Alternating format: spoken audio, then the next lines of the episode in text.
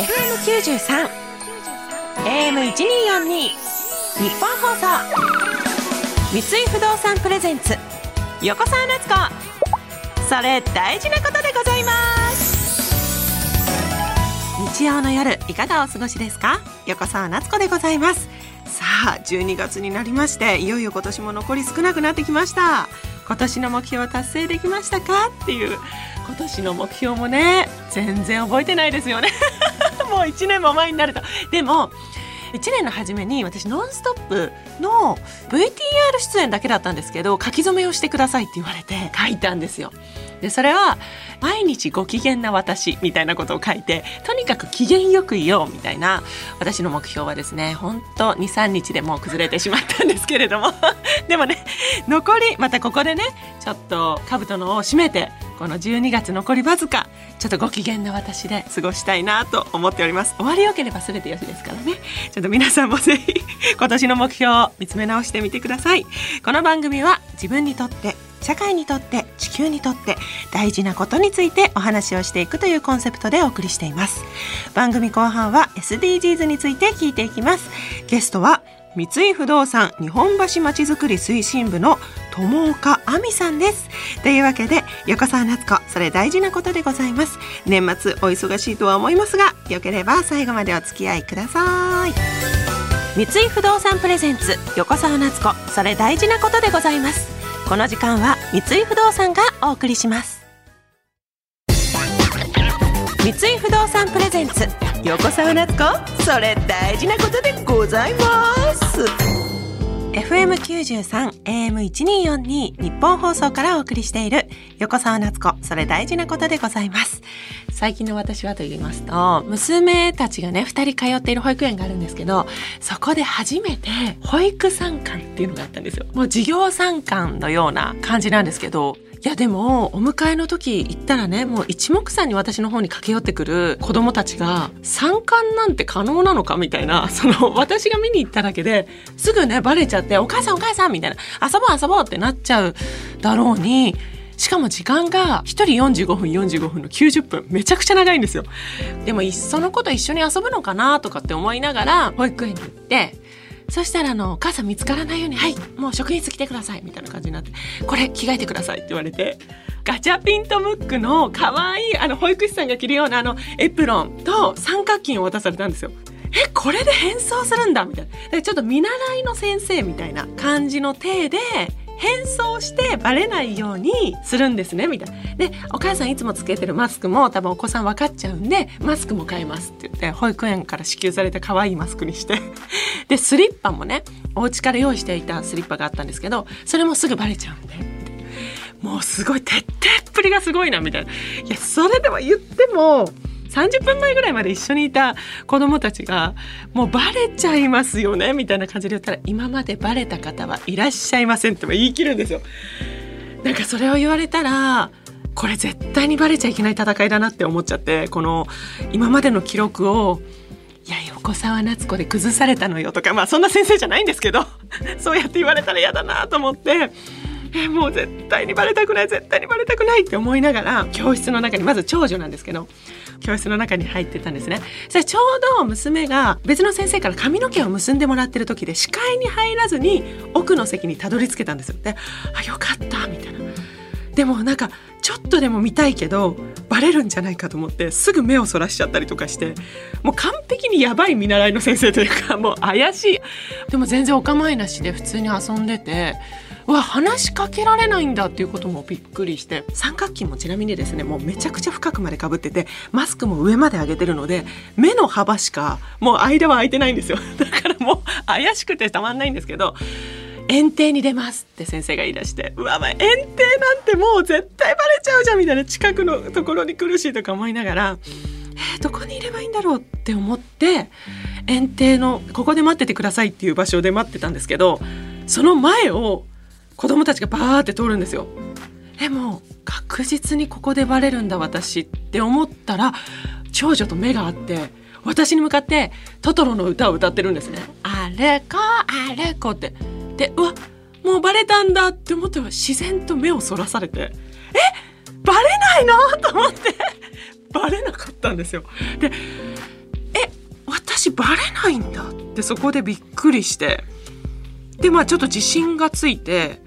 まあ、自然とこの目で追っかけてても全然バレる気配もなくそしたら次女のクラスが今度また園庭にやってきましたって。次女もそれこそ人見知りが激しくて保育園の先生もまだ3人しか認めてなくて 4人目5人目はもうギャーみたいなあの先生がいいっていうぐらいもうすごい人見知りなんですけどもうこれは次女はもうダメでしょって思ったらもうニコニコしながら私の方に駆け寄ってきてそのまま通り過ぎてったんですよ。ね嘘だみたいな。バレないみたいな。でなんかバレたくない戦いではあったんですけどバレなかったらバレなかったらこんなに悲しいものなのかみたいな。それでいざお迎えに行った時に「お母さん今日保育園の園庭で見てたんだよ」って言ったら「えー、どこにいたの?」とか全然気づいてない。本当に気づいてない。だからいや子供ってなんか面白いなと思って、まあ、家にいたら多分お母さん何やってんのってすぐ言われるんでしょうけど保育園にまさかいるわけないっていう。いやでも本当ドキドキハラハラ。そしてすごく切なくなる。なんかちょっと打ちひしがれる。でもそれぐらいなんか日常の保育園でありのままの娘2人を見れたんで幸せだったんですけどなんかどこか切なくなっちゃったな。本当に。いい経験をさせていただきました。この後は私にとっても皆さんにとっても大事なこと SDGs についてお伺いします。三井不動産プレゼンツ横澤夏子。それ大事なことでございます。それどれくらいガチですか？この時間は様々な人にとって大事なこと SDGs についてお話をお伺いしていきます。三井不動産日本橋まちづくり推進部の友岡亜美さんよろしくお願いします。よろしくお願いします。友岡さんは入社されて何年目なんですか、はい、私は2019年に入社をして、うん、えっともう4年目になります。そうなんですね、はい、一番楽しい時期ですね。そうですね 三井不動産で現在はどんなお仕事をされてるんですか？私は日本橋まちづくり推進部という部署にいるんですけど、その中でまちづくりにおいてこうビジネスをどう成長させていくかみたいな、うん、どちらかというとこう B2B の仕事をやっています、うん、えー、えその日本橋推進部っていうものがあるんですね、はい、そうです。それは何をする部署？えっと基本的にはどうやって日本橋の街ににぎわいを持たせるかみたいなことをやっていて、えー、それって区がやることじゃないんですか？いやあの あのいろいろやっぱりこう三井不動産としてもこういろんな施設を展開していて、うんうん、三井不動産としてでもこう日本橋の街を盛り上げていこうみたいなことをやってます。えー、素晴らしいそして友果さんたちが取り組んでいる SDGs についてお伺いします。17ある目標の中からどの目標に取り組んでいるんですか？目標11の住み続けられるまちづくりをです。はい。目標11では都市部においてどのようにして人の住むエリアを安全かつ強靭にこう持続可能にしていくかということが大変重要になってきます、うん都市化が進み多くの建物や人が都市に集中すると、まあ、の車の排気ガスで空気が汚れてしまいますよであったり、まあ、あの交通渋滞が起こりますみたいなところの問題がこう多々発生していくので全ての方が安心安全にこう暮らせるあの計画的なまちづくりというところが大切になってきます。またまちづくりの中でも自然との共生自然と共に生きるですね。っていう部分ではこう陸の豊かさを守ろうという目標15の部分にもつながってきます。素晴らしい、はい、2枚抜き、はい、生物の多様性であったり、はい、まあ、生態系の保全みたいな部分も都市部ではまちづくりの一環として取り組んでいく必要があるというところがありますので、まあ、日本橋でもこの辺りを意識したまちづくりに取り組んでいます。そうなんですね。日本橋はもう三井さんのおかげで育っていったと言っても過言ではないぐらい。いやいやいやいやその通りですよね。すごいまた謙虚な姿勢も。そして宮下パークとも共通する取り組みですよね。渋谷の。そうですね。いろんなところでいろんな街づくりをしている中でも同じような取り組みはしているなっていう感覚はあります。ですね。具体的にはどんなことをされてるんですか？はい。三井不動産として日本橋再生計画というものを掲げているんですけど、はい、その中で環境に配慮した緑との共生という部分であったり、うんうん、綺麗で豊かな水の町の再生水と再生というものを掲げています、うんでその中で三井不動産がというよりかはこう官民一体となってこう街づくりを行っていて、はい、空であったり水緑っていうところを楽しめるような空間を創出することを目的として目指しています。かなりこの自然を重視されてるんですね。そうですね。えー、なんかの日本橋といえばねなんか古き良きみたいな、うん、でも古き良きのところもありつつビルもたくさんあってオフィス街のイメージだから江戸時代からずっと商人が働く街っていうにぎわっているまさに江戸の中心地だったんですね。そうです。おっしゃる通りであの江戸時代も日本橋はあの五街道の起点その町の起点、道の起点ですね。そうだそうだ。道の起点っていうふうにこう定められていて。全部そこからスタートしてるんですよね。そうですそうでえっと、全国からまあ人であったり物事っていうものが集まってきた場所ですよっていうところで、まあ、今でいうとそのやってやろうみたいなベンチャー企業の方たちが集まるような場所だったんですね。はいはい、で、まあ、そこからこう新たなこう産業とか文化が生み出されるような街だったというふうに聞いています。またベンチャー企業も集まってくるっていう街なんだ。はいなんか古くからの会社がずっとここにいるっていうわけでもなく、うん、外からもやってくるっていう。そうなんですただ時代が流れていくにつれて、まあ、金融であったり商業とか経済っていうのは活性化していったんですけど、うん、1990年代ぐらいになってくるとこうバブルの崩壊とかもあって企業の倒産であったりとか百貨店の閉店みたいなところがあって、まあ、ちょっと街としてのにぎわいをこう失っていたみたいな部分があったんです、ね、そんな時代もあったんですねそうなんです。そうなんです。なのであの先ほどもお話しした通りで、官民一体となってこう日本橋再生計画っていうのを進めて残しながら蘇らせながら作っていくっていうコンセプトをもとにこう町の再生計画をスタートさせてました。素晴らしい。でも、はい、確かにその三井不動産のコレド日本橋だったりもうなんか顔のようになってますよね。日本橋行ったら絶対コレド寄るっていうぐらい私も何度も行かせていただいてますけど今かなりにぎわってるのでね一度この勢いを失ってしまったのはもう想像がつかないなという感じなんですけど、うん、コレド日本橋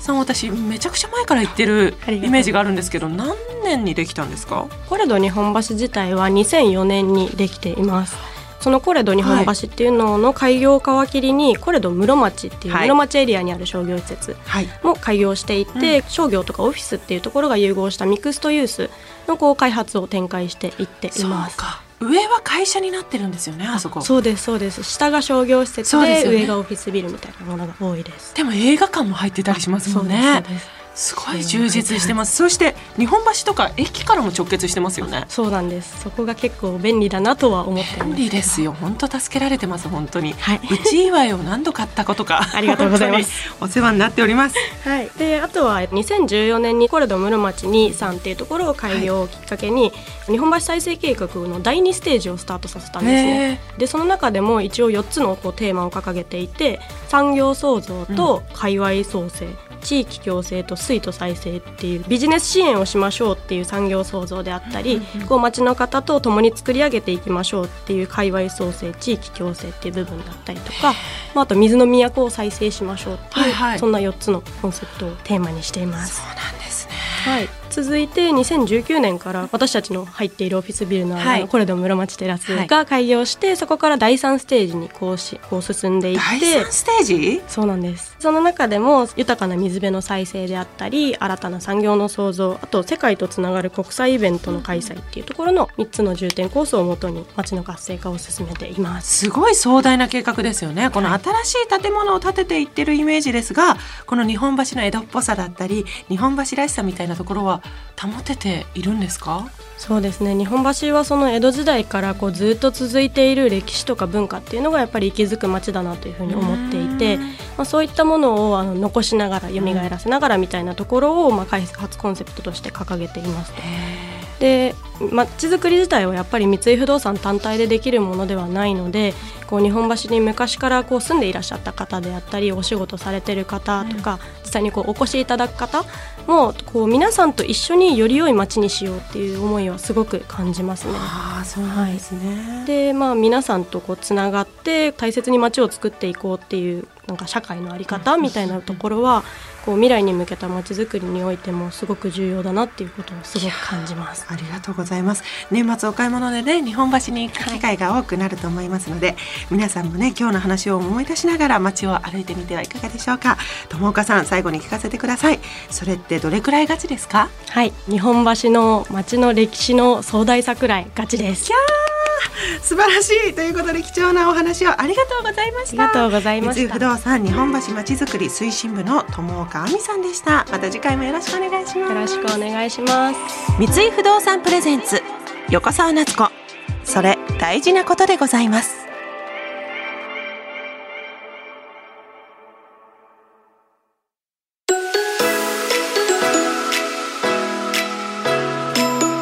井不動産プレゼンツ横澤夏子それ大事なことでございます。